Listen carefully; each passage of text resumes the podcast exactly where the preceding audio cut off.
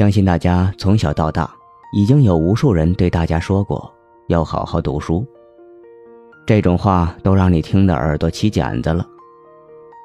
估计在上大学之前，父母也肯定对你们有类似的谆谆教诲。那我想请同学们慎重思考三个问题：为什么要读书？读什么书？如何去读书？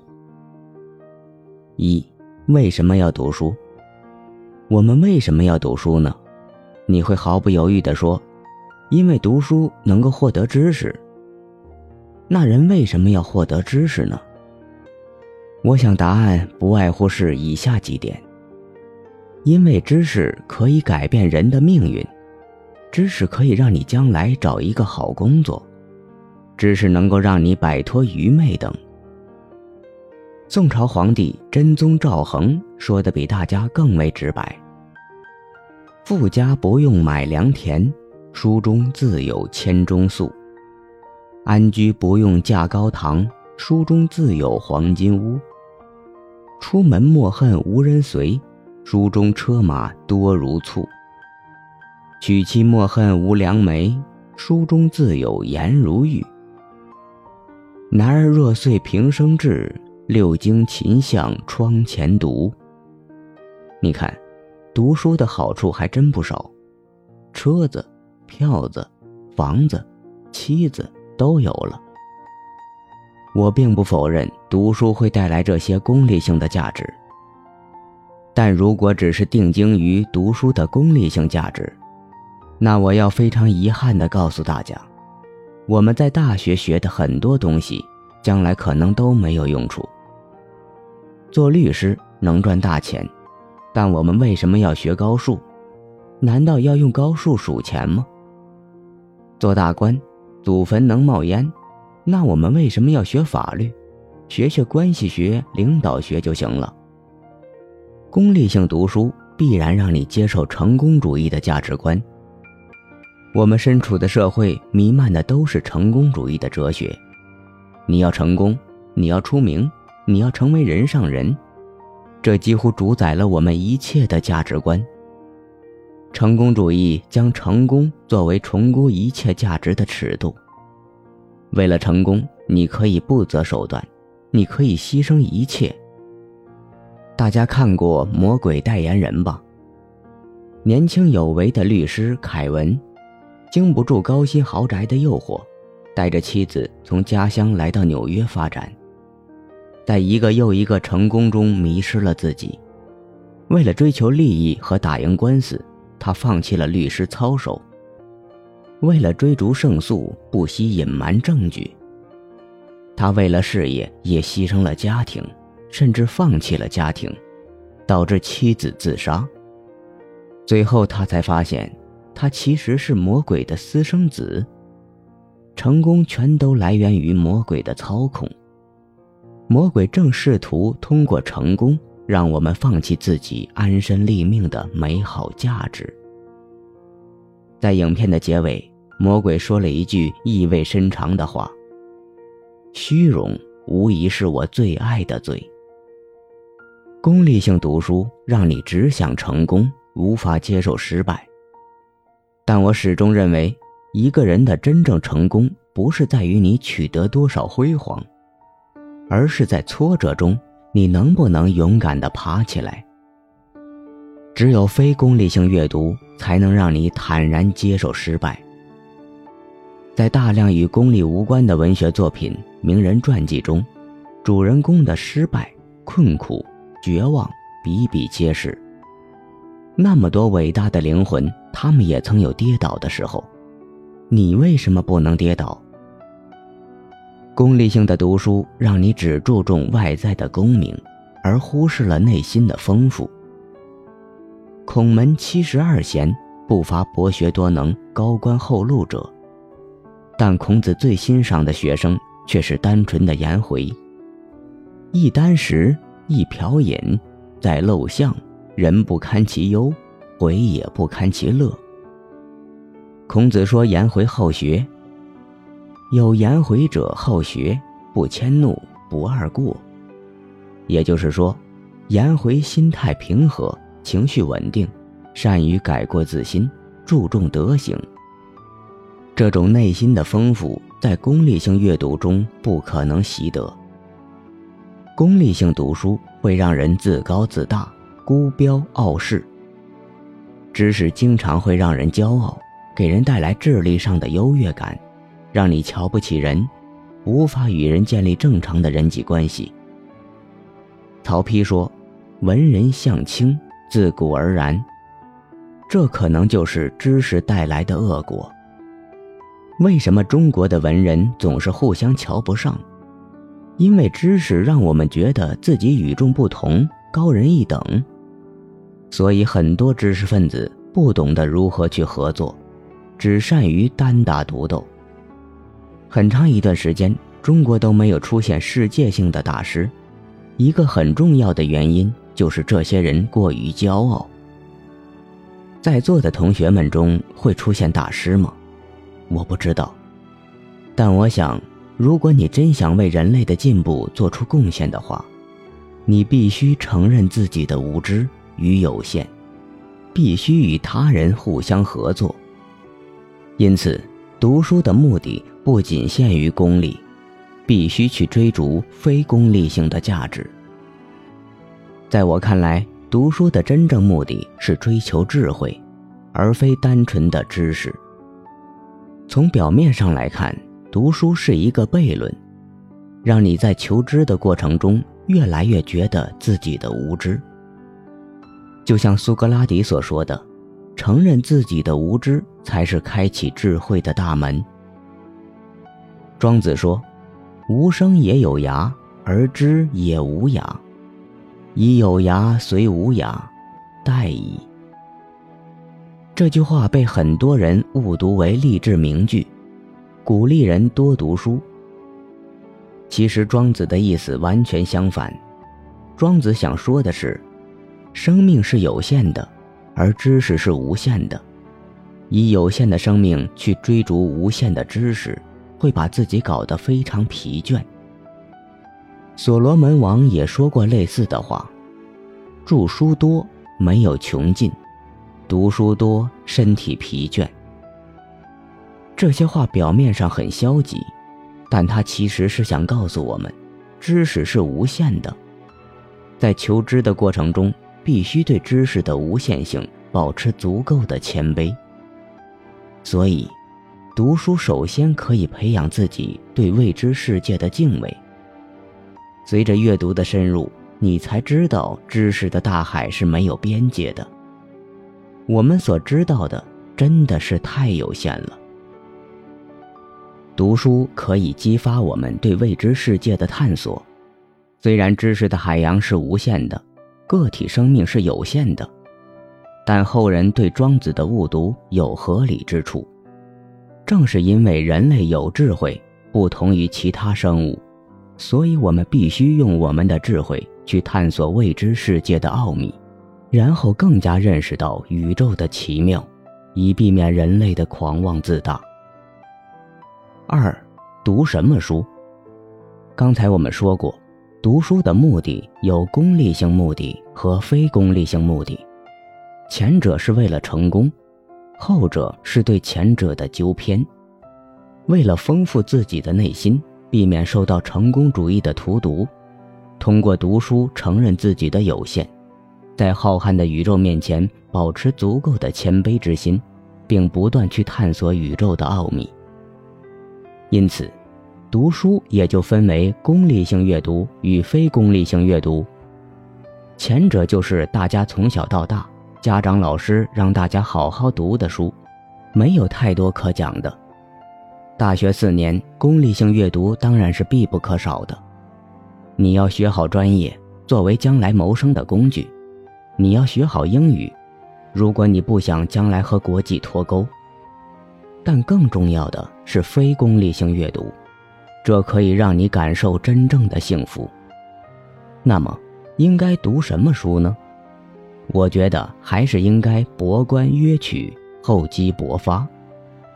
我们首先要博观，要厚积，广泛涉猎。文史哲不分家，因为我们首先要通读重要的文学经典，在文学中，我们可以丰富我们的人生体验。文学来源于现实，虽然表面上看主人公是虚构的人物，但他们都是现实的折射。文学可以让我们知道人生的多样性，人生不同路径的不同结果，因此它可以让我们学习到面临相同情境应该如何抉择。文学作品还能极大的培养人的同理心。文学中无数个体的悲欢离合、命运多舛，能让我们体会人生的苦难与无常。我们会思想自己也是血肉之躯，苦难随时也会降临到自身，故会感同身受，更会深刻领悟约翰·多恩的布道词：“不要问丧钟为谁而鸣。”其次，我们必须要了解历史。如果说文学作品是虚构的人物，那历史就是真实人物的真实人生。通过对历史的阅读，我们能够更深刻地了解人性的复杂。你会对人性的高贵赞叹不已，也会对人性的邪恶不寒而栗。通过历史人物，我们也能反省自己，升华自己，去彰显人性的光辉，压制人性的幽暗。历史中。无数鲜活的个体让我们认识到人性的不完美，从此我们可以拒绝人造的偶像。正是因为对历史的阅读，我才深刻了解法治的精神。因为人的不完美，所以人类的任何群体都有败坏的天性，所以对任何权利都要保持绝对的警惕。权力导致腐败。绝对权力往往导致绝对腐败。任何权利都要套上法治的镣铐。在此，哲学书也应看看。哲学是对人生观的探讨。这里说的哲学，不是大家以前上课时学的哲学，那只是哲学中的一个门类。苏格拉底、柏拉图、亚里士多德、奥古斯丁、阿奎那、西塞罗。马丁·路德·加尔文、孟德斯鸠、洛克、波普尔、哈耶克等，这一连串的名单群星璀璨，够你一生去阅读。通过对各类哲学著作的阅读，你可以追寻先贤的脚踪，去思索人从何而来，归向何方，一生应为何而活。有兴趣的话，大家可以先从入门看起。如杜兰特的《哲学的故事》，看完后你也许会慢慢爱上哲学。除了文史哲、美术、音乐等各类艺术书籍都可涉猎。一个爱好艺术的人，他离善道应该更近一点。不过这方面我没有资格谈论，我自己艺术细胞很少，只看过几本美术史的著作，感觉很舒服。今后我也要在这方面补补课。当然，博观厚积之后，就是约取博发。孟子说：“尽信书不如无书。”读书是对前人经验的认识，必须有一个筛选的过程，绝不可人云亦云，要注意比较鉴别，明辨是非。无爱无师，无更爱真理。读书就像迈向真理之路的交通工具。有的交通工具走得快点儿，有的交通工具走得慢点儿。飞机飞得比火车快，但航班经常延误，而且到不了小村小寨。各种交通工具都有自己的利弊，所以什么书都可以读点儿，不可厚此薄彼。另外，再好的交通工具，如果走错方向，南辕北辙，那就麻烦了。通过读书，可以慢慢树立正确的价值观，选择正确的行驶路线。三，怎么读？那么，如何去读这些书呢？首先，涉及去哪儿寻找这些书。老师们都会有自己喜欢的书单，上课时会给大家推荐。大学期间，同学们应该充分利用图书馆的资源。大学的图书馆还是不错的，至少大学生应该阅读的主要书籍都有。另外，如果大家想看新书的话，可以逛书店；经济条件允许的话，最好还是上书店买书。否则，都在网上购书，实体书店也就都倒闭了。其次，大家也可以参加或组织读书小组，多人共同读书，每月读一两本好书，人不要太多，五六个人就可以。每次由一两个同学做主报告人，其他的同学参与讨论，在互动讨论中，你们会有很多收获。豆瓣上的读书小组也可以参加，但我还是倾向人与人在现实空间中面对面的接触。这不仅可以读书，也可以阅人。再次，关于读书的方法，一般的书籍都可以泛读，不要抱着读一本书要学多少东西的心态，否则就回到了功利主义的路子。很多同学经常向我抱怨：“老师，我读书老是记不住，读了后面就忘了前面。”其实，为什么要记住呢？是为了写文章，还是为了在别人面前炫耀呢？读书就是为了读书而读书。陶渊明说：“好读书，不求甚解，没有会意便欣然忘食。”在读书过程中，有那么片刻你能达到与书同乐、欣然忘食的境界，那就达到读书的目的了。你的内心就在潜移默化中慢慢被洗涤了。当然。如果你觉得一本书泛读之后非常不错，那你就可以再读、精读。对于书中让你感动不已的句子，你可以记录下来，甚至可以发在微博上，让大家分享你的心得。有很多书是可以反复读的。随着年龄的增长、阅历的丰富，同样一本书在不同时刻会给你不同的感动。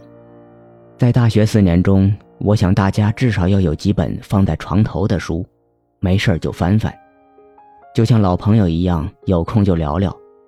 等到书翻破翻黄，你对这个老朋友可能就会有更深刻的了解。最后，很多书籍可以用零碎的时间来读，如坐公交、坐地铁、坐火车、坐飞机时，周末去逛书店的路途中等。记得当年我读林达的《近距离看美国》系列，好像都是在坐公交车时看完的。有同学会说，在车上看书伤眼睛或者不方便，这可能也有道理。但是我看不少同学，无论在多么拥挤的车上，也照样在看手机、玩游戏。如果把这些时间放在看书上，也许你会更充实。卡夫卡说：“一本书。”必须是一把凿开我们心中冰海的利斧。亲爱的同学们，你们的心中有冰海吗？那么就从现在开始读书吧。一曲，天涯何处觅知音？大风起兮云飞扬，力拔山兮气盖世，时不利兮骓不逝。劝君莫轻生，明明成败尽风流。浮萍漂泊本无根，天涯有死君莫问。花有重开日，人无再少年。将军不下马，各自奔前程。我本将心向明月，奈何明月照沟渠啊！别人笑我太疯癫，我笑他人看不穿。不见武林豪杰墓，无花无酒锄作田。醉里挑灯看剑，梦回吹角连营。八百里分麾下炙，五十弦分塞外声。寒江孤影，江湖故人，相逢何必曾相识。知我者，谓我心忧。不知我者，谓我何求？横空出世莽昆仑，阅尽人间春色。飞起玉龙三百万，搅得周天寒彻。天下风云出我辈，一入江湖岁月催。千军易得，一将难求。本是后山人。偶作前堂客，醉舞金阁半卷书，坐井说天库。千两黄金不卖到十字街头送过交。桃花坞里桃花庵，桃花庵下桃花仙，桃花仙人种桃树，又摘桃花换酒钱。钱塘江畔是谁家？江上女儿传圣花。吴王暂时不得出，今日公然来浣纱。金陵岂是池中风云变化龙。三下一群鹅，嘘声赶落河，落河捉鹅一肚饿。吃完回家玩。